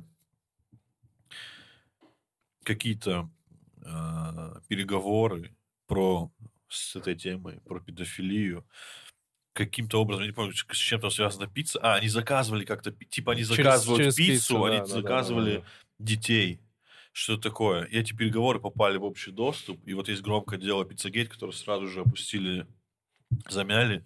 Еще же есть скандал с Amazon, по-моему, что Amazon под видом э, детских игрушек, условно, подушка и имя там на да, да, да, да. Натали это не подушка Натали, это ребенок Натали. Вот так педофилы заказывали, а Amazon, типа, это, это поощрял. И очень много всего такого. Я Самое... вообще... Когда этот чувак все стал рассказывать, и, естественно, его посадили в тюрьму, то, помню, через недели-две, как его посадили, он покончил жизнь самоубийством. Ну... Что, есте... что, естественно, конечно, никто в это не верит. Ну, я думаю, там у него своя тетрадочка была, говорят, э, клиентуры. Там, ну, условная тетрадка, наверное, не прям тетрадка. Я думаю, клиентура распереживался. Ну, вообще, поразительно в этом всем то, что есть спрос. Это же спрос рождает предложение. Вот если в Телеграме сидеть, э, вот есть разные каналы, большие каналы, и там в комментариях часто вылазит, вот просто не в тему, вылазит там, хочешь детское, напиши вот это. Ну, понятно, что детское, что это. Я вот недавно, буквально вот топор, вот эти каналы же есть, mm-hmm. э, и я вот смотрю, у них вылазит. Ну, они чистят, администраторы, но вот вылазит. То есть такой есть запрос. Безнаказанность. Абсолютно. Дело да. в том, что, ну, понятно, что э, раньше все было просто смертная казнь. Просто однозначно. Да? Это еще в Ветхом Завете было написано, что тот, кто э, значит, девицу, ну, ну это, да. девочка еще, он, значит, э, обесчесть, все остальное смертное. Она невиновна считается, а он виновен смертной казни. Да. Мне кажется, что, конечно, вопрос смертной казни он очень сложный и так далее, но должна быть неотвратимость наказания, максимально строгого. В общем, сразу. Ну, как Чезаро Бекари говорил, ничто так не оставит преступника, как понимание неотвратимости. Не строгость даже наказания, Нет, а неотвратимость, что я по-любому меня поймают, потому что психология преступника работает так, но меня-то не возьмут. То есть никто не идет на преступление с мыслью, ну, меня по-любому схватят. Поэтому да. У тебя был какой-то тейк, ты говорил вначале. Да. Вот поговорили про под Рождество, да? Я даже не ну, знаю. Мне кажется, он уже, он уже не очень актуален. После такого. Ну, надо, может, разбавить. Все, пожалуйста, вакцинируйтесь. Меня вчера уволили. А, Что? Уволили вчера меня. Откуда? Ну, из работы. А где ты работал? пока не, ну, не буду говорить на камеру. Так скажем, в организации, которая занималась там контентом. Угу. Уволили под Новый год, оставили так э, очень неприятные впечатления. Я вот вчера был просто так болела голова, и у меня последнее, там, вчера, сегодня, последнее время какой-то какой страх вот этих переживаний, пытаюсь с ним бороться. ну, когда ты не знаешь, что дальше делать, как будто бы. Вот эти первые несколько, может, и месяц продлится или сколько. Это так копится все внутри. Не знаю, что с этим делать, не понимаю. Но что-то сюда приехал, знаешь, мне полегче стало, на самом деле. Как-то в храм зашел. Ты просто посмотрел, ну, подумал, ну, здесь можно, если что, поработать. Да, как-то стало легче. Поэтому, не знаю, вот мне Мурат много прикольных советов дал, как, конечно, справляться с увольнением, что все это к лучшему. Ну, типа, не унывай, не расстраивайся. Да, держись. Не, не паникуй, знаешь, там, да, все, да. ты в порядке, может, очень страшное кино, знаешь, там лицо такое, ты в порядке.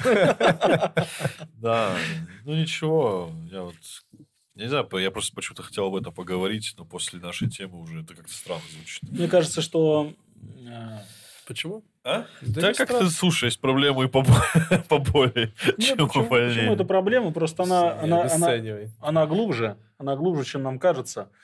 А, мне кажется, а, во-первых, мы по какой-то наивности считаем, что будем жить долго.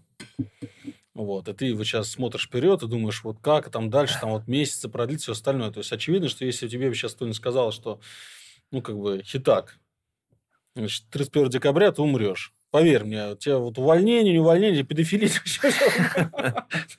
тебя вообще не интересовало. Ты даже не снимал бы сейчас все вот, все вот то, что это, да? То есть, у тебя бы, ну, во-первых, там был бы шок сначала, вопрос вечной жизни, там, и, ну, то есть, все было совершенно по-другому. Поэтому мне кажется, что так как будущее, в принципе, неизвестно, то работа там у нас есть, нет работы и так далее. Это не принципиально важно. Конечно, есть вещи такие, ну, основные, да, там, насущный хлеб, да, чтобы было чем кормить семью, там, ребенка и все остальное. Ну, какие-то минимальные. Но в остальном это называется таким очень простым словом суета. Есть работа, нет работы, как там дальше будет. Это суета. Суета, которая ну, уводит человека в эти какие-то фантазии. Та же, кстати, как и размышления о прошлом все размышления о прошлом – это суета, это фантазия, это все нереально. И мне кажется, что человеку просто ну, хорошо было научиться жить тем, то, что он имеет. Это сказал, вот все это было сказано премудрым царем Соломоном. Я тебе рекомендую почитать книгу «Екклесиаст», которую написал пожилой царь Соломон. Вот ты женат, у тебя есть ребенок, тебе вообще не о чем переживать. Просто не о чем. Потому что царь Соломон сказал, во все дни суетной жизни своей наслаждайся женой юности твоей. И в этом, собственно, твоя доля. Вот мне кажется, вот это, это доля. Вот если человеку повезло, у тебя там есть жена, жену ты любишь, жена тебя любит, есть ребенок, все, все. Это просто, и вот ты приходишь домой, и ты просто, насла... это в настоящее время нужно наслаждаться. Наслаждаться этим. И так... А дальше оно все, ну просто само собой как-то выезжает причем независимо от того, какая работа, что там, ну, все выезжает а, все равно. Можем это вырезать, мне в WhatsApp скинуть, я арендодателю своему отправлю, чтобы за квартиру не платить. Ну и все, ну, не плати.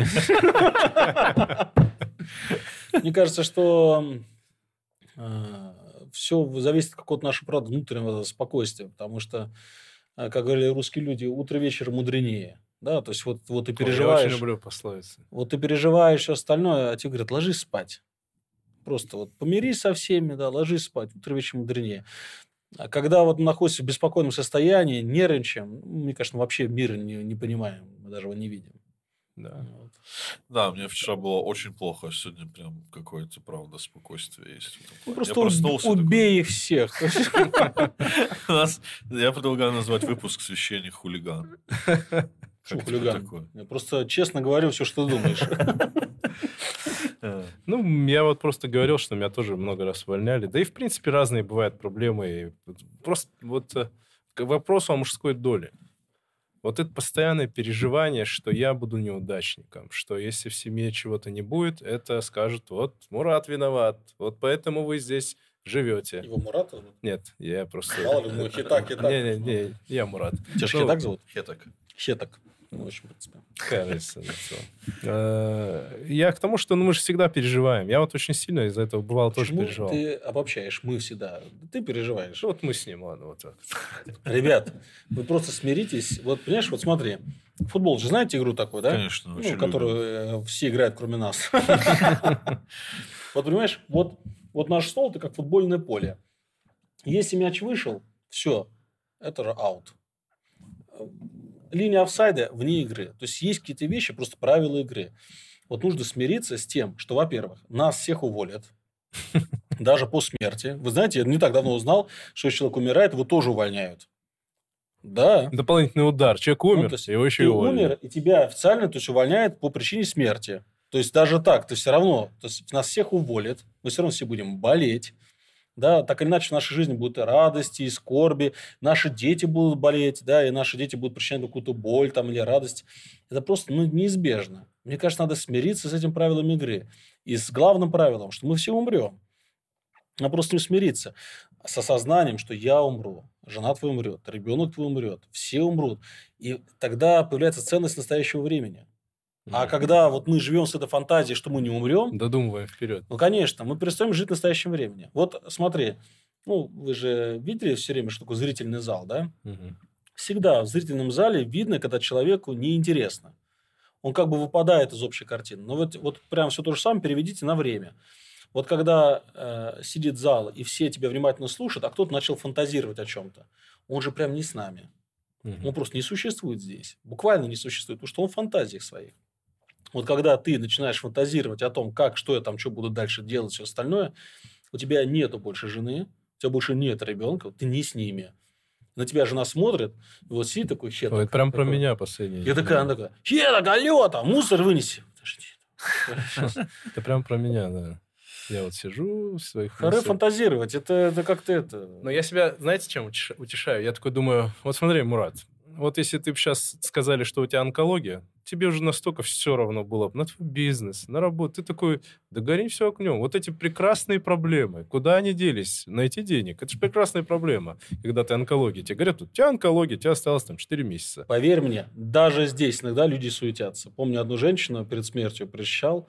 Она такая прикольная, юморная. Она говорит, слушай, отец Павел, о чем я думаю? Я вот иногда лежу, да, я думаю, вот на было другие там обои там. Значит, я сама себе говорю, ну, там, назовем ее Мария, говорит, Маша, ты же умираешь, какие обои там. еще тоже одну женщину, тоже перед смертью, там мы общались. Говорит, представляешь, я до сих пор смотрю сериалы. Я смотрю сериалы и думаю, ну я же вот умираю. И у меня мысль такая, я даже не узнаю, что там дальше будет. Ну, и я сама себе говорю, ты что, дура? Знаешь, такое. Ну, то есть, вот эта суета – это болезнь. Болезнь есть вот здесь, сейчас, вот это, ценить это нужно и радоваться. А с работы, ну, оно как-то решится все. Потом хочу заметить, что нам вообще-то много на жизнь не нужно. Сколько нужно? Ну, у всех по-разному. Сколько нужно православному священнику на жизнь? Я имею в виду, что вот смотри, у тебя ребенок маленький, твоему ребенку нужно что? Это чтобы папа и мама жили в мире. Все. Это бесплатно. Поверь мне, бесплатно. Есть вещи, которые вот в плане продуктов, которые на самом деле минимально стоят. Да? Тут, конечно, мы иногда привыкаем к комфорту какому-то, что-то типа выбираем и так далее. Но Это помню... типа готовить, которые нужно? Нет, э, как раз выбираем то, что не нужно готовить. Не, а я иногда... говорю, минимально стоит. Да, а минимально которые... то, что нужно готовить. Да, ничего страшного, если вместе еще готовить и так далее. То есть, в принципе, на жизнь много не нужно, чтобы счастливо жить.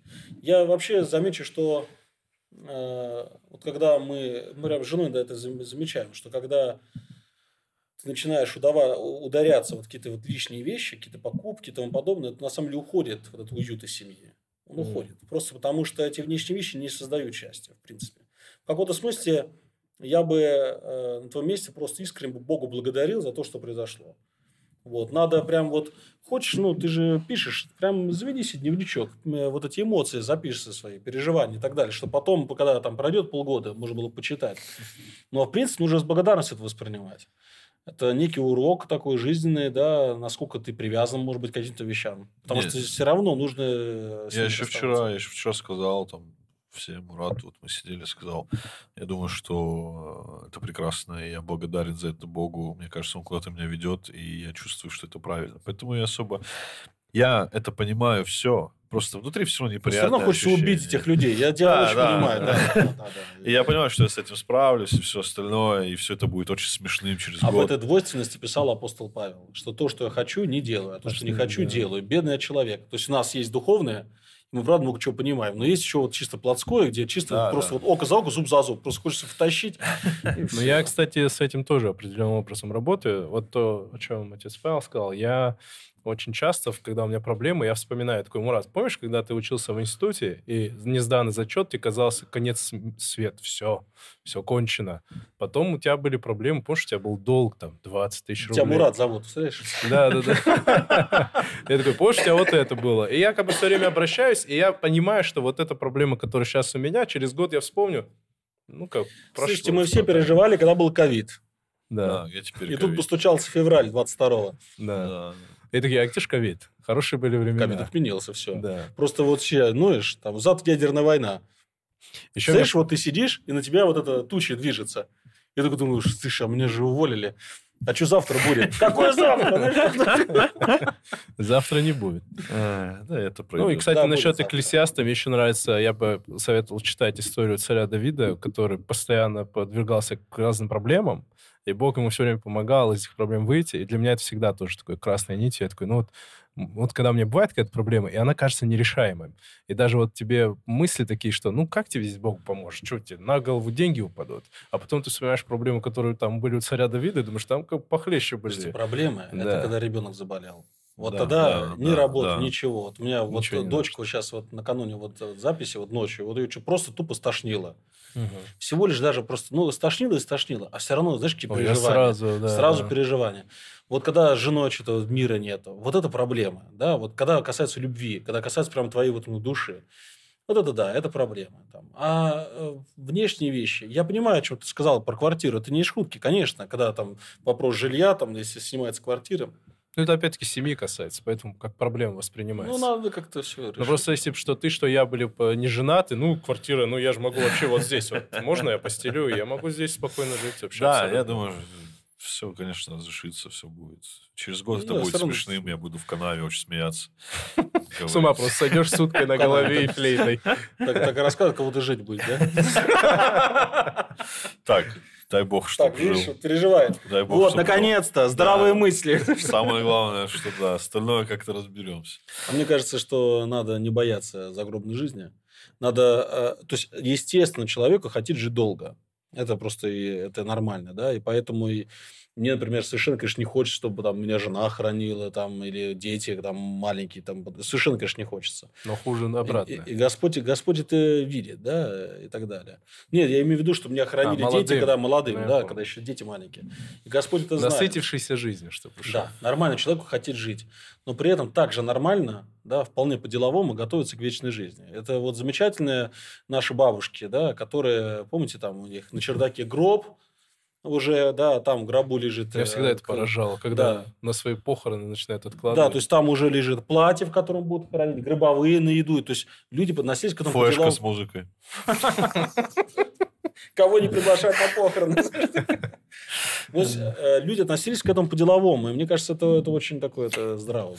Но просто это некая данность. И вообще это нужно ценить, потому что ну, сколько раз приходилось видеть людей, ну, которые там вот дети вдруг умирали, да. Я вот прихожу домой, я понимаю, у меня дети есть, я их э, стараюсь обнимать побольше, там, жену почаще обнимать. Потому что просто надо ценить это. И Господь тоже это видит. Он видит, ценишь ты или не ценишь. Мгм. А когда ты не ценишь, когда такое вот, тебе кажется, что это проблема. Нет, брат, я сейчас покажу, что нужно было ценить. Кстати, да. Ну, Господь всех нас знает по именам. Да. Ну, кстати, меня вот эта мысль очень всегда гре- греет, когда я думаю, ну, Бог же лично меня знает. Вот меня. Я, Вот, типа, вот Мурат. Муратик. Это всегда. я боюсь, что когда я умру, попаду, и он мне скажет, привет, Хитак. Я такой, Хитак. Не, тебе привет не скажут. Вообще, вот это интересно, это Познера, этот вопрос, который он задавал. А, Что вы скажете Богу при встрече? Очень тупой вопрос, честно говоря. Ну, Потому он что такой, ник- типа... никто он ничего... пошлый, я бы сказал. Да, никто ничего Богу, конечно, не скажет. У всех будет э, просто шок. Челюсть отвиснет. Шок будет, конечно. Да, потому Бог. что мы представляем Бога себе как человека. Это- Вот у апостола Павла есть э, фраза, что, братья, страшно попасть в руки живого Бога. В том-то вся и суть, то, что э, да, Бог Сын стал человеком, Иисус Христос. Это правда. Да и- и это страшно. А вот Бог Отец, а вот причины всех причин, то, то тот, э, кто не может выжить, если увидит, о чем говорилось Моисею. В этом плане встреча с Богом Отцом Это вот у меня прям такой глубочайший трепет на, на грани именно ужаса. Да. Это апостол Павел боялся встречи с Богом. То есть э, начало. Это так, это, ну... И то, что он любовь, это безусловно. Но, например, про него сказано, что он ревнив. Что он нас любит, но любит ревностно. То есть э, ему просто буквально не все равно. И вот это не все равно. То есть, мне кажется, проще было бы всем, если Богу было бы все равно. То есть, он любит, но ему все равно. Я бы лучше редко, но свое. Но у меня в жизни было два момента, когда я понял, что э, ну, это прям это реально чудеса. Это вот э, такое, которое я никак не могу объяснить, но они меня настолько успокоили, что я как-то стараюсь вот финансовым вопросам не придавать глобального значения. Да? Если Господь, конечно, пошлет какие-то скорбы, ну, придется терпеть. Надеюсь, Он и силы даст принести. Но два раза я был как настоятель в таком положении, когда мне на следующий день нужно выплачивать зарплату, и мне не хватает определенной суммы. Я никогда никому не плакался, потому что не хватало денег и так далее. В обоих случаях происходило следующее. В первый раз мне не хватало 110 тысяч рублей. Ну, там зарплатный пул довольно большой. И была одна женщина, которой мы вообще постоянно помогали. То есть реально мы деньги давали там, на лечение, там, продукты. И приходит эта женщина, и я, мне такая еще мысль, вот она сейчас опять что-нибудь просить будет, а денег нету. А у меня четко 110 тысяч завтра. И она подходит на исповедь и такая дает конверт, отец Павел, я так хотел вам вот денег передать. И там 110 тысяч. Я такой, ну, это был первый момент. Я, ну, чтобы было понятно, насколько я упертый, да, то есть мне это не убеждает. Совпадение. Общем, да. Ну, не то, что совпадение, ну, Господи, спасибо тебе, но еще все равно буду жить как раньше. В общем, где-то, ну, там, может, через год была э, прям похожая ситуация. Не хватало, ну, прям какая-то сумма по типу там 131 или 132, она такая неровная сумма. И Короче, я думаю, ну, в общем, если денег не будет, нужно будет просто там, может, прихожан просить. Я вообще не люблю, знаешь, такое положение, когда священник начинает что-то просить, сразу как-то очень неудобно, как будто все из-за денег делаешь. И у меня такая была мысль, в общем, окей, я, короче, приду, у нас же есть вот церковные эти ящики, да, пожертвования. Там обычно много ничего не бывает, но все равно вскрою, вот, достану там, ну, остальное буду просить. И я прихожу, и там, знаешь, вот стандартный такой ящик, там вот такая вот дырочка такая, да, я, значит, открываю там ключиком, и там лежит конверт. Там 131 тысяча рублей. Ребят, это еще не все. Конверт не прилезает сквозь эту штуку. И я такой, так, я что-то не понял. Я никому не говорил. Но он не, прилез, он не может пролезть в эту штуку. И вот это меня уже успокоило. Тут уже, знаешь, мой скептичный, поганый, ушлый мозг. Я говорю, ладно, Убедил. Я как-то уже расслабился. Вообще, Надо да. было повышать ставки. Типа, ну, не убедил. Не убедил. Вообще, да. И тут такой храм сгорел, молния. Ну и ладно, знаешь, такое. Другого настоятеля возьмем. У меня в бизнесе тоже такое было, когда ты такой прям... У меня прям было, когда вот прям сумма, вот, которая тебе нужна, тебе она прям приходит. Ну вот, как 666. А, ты мне, кстати, С хотел... звездой, знаешь, такое, с рогами. Рассказать про значение. Ты мне что-то писал, 666, что все ошибаются, что ты говорил. Ну, не прям, что все ошибаются, но, типа, ну, число зверя, это апокалипсис книга, число зверя. И там говорится, кто знает, тот да поймет. Типа, а, ну число, имя, имя типа того зверя 666. И uh, еще одно упоминание цифры 666 — это книга царств, Э, где про Соломона рассказывается, и как, как у него было царство самое богатое, самое успешное, скажем так, э, за всю историю человечества, и у них каждый год был достаток 666... Дань, дань платили. Дань, да, дань Им платили. дань да. 666 талантов золотом. Да. Э, цифры, денег. И некоторые отцы говорят, что 666 это будет символ максимального типа достатка вот в те времена. Я бы лучше редко, но свое. Отец Павел, съездите в Осетию. Надо будет. Да, да, приглашаем вас, если вы захотите, мы вам Я устроим. каюсь перед всеми осетинами. Меня Тур. Осетия звала самая первая. Был почти везде. Теперь Кабардино-Балкария тоже зовет. Приезжайте, пожалуйста. Я, я только за. На Осетия прям давно зовет, и что-то как-то вот... Ну, не бойтесь, не бойтесь. Пироги нормально пойдут, все все поместится. Я боюсь, что я вам вообще могу, могу подсказать, как нужно делать. Я вот тоже, когда бываю за осетинским, в том числе, столом или за нашим столом, когда тебе говорят «кушай», нужно такой «да-да-да, давайте». Просто берешь, и вот все у тебя лежит тарелочки, ты надкусываешь, надкусываешь. Это не обязательно прям. Главное не отказываться. Это создает... Поверь мне, поверь мне. Следя, есть, да, за есть тарелкой. очень принципиально некоторые люди. Я вот, э, и чем ближе к югу, тем более принципиально. Потому что я в многих городах был. Например, там вот где-то на севере, Там, ну, тебе могут даже не положить. Ну, как бы там, хочешь пиццу? Да, ну, сходи, купи. Не, но я не хочу обижать никого на севере, хотя я Питер не люблю, как москвич, в общем. Короче, ну, на юге это просто... Да, мы вас ждем, на самом деле. Все Просто будет вкусно, когда приходит красиво, интересно, поэтому, пожалуйста, приезжайте. Я думаю, в конце зададим последний вопрос. Верит ли отец Павел в Бога? Нет, другой. Отвечаю только за пожертвования. По мнению отца Павла, как быть мужчиной? Коротко. Что такое быть мужчиной и как быть мужчиной? Я думаю, что настоящий мужчина – это тот, кто добрый, это тот, кто смиренный, умеет себя сдерживать. Вот, тот, кто умеет снисходить, прощать, э, по-настоящему любить и, безусловно, тот, который верный. Тот, который, если сказал, то он это сделал. Который вот, знает, что такое честь и достоинство.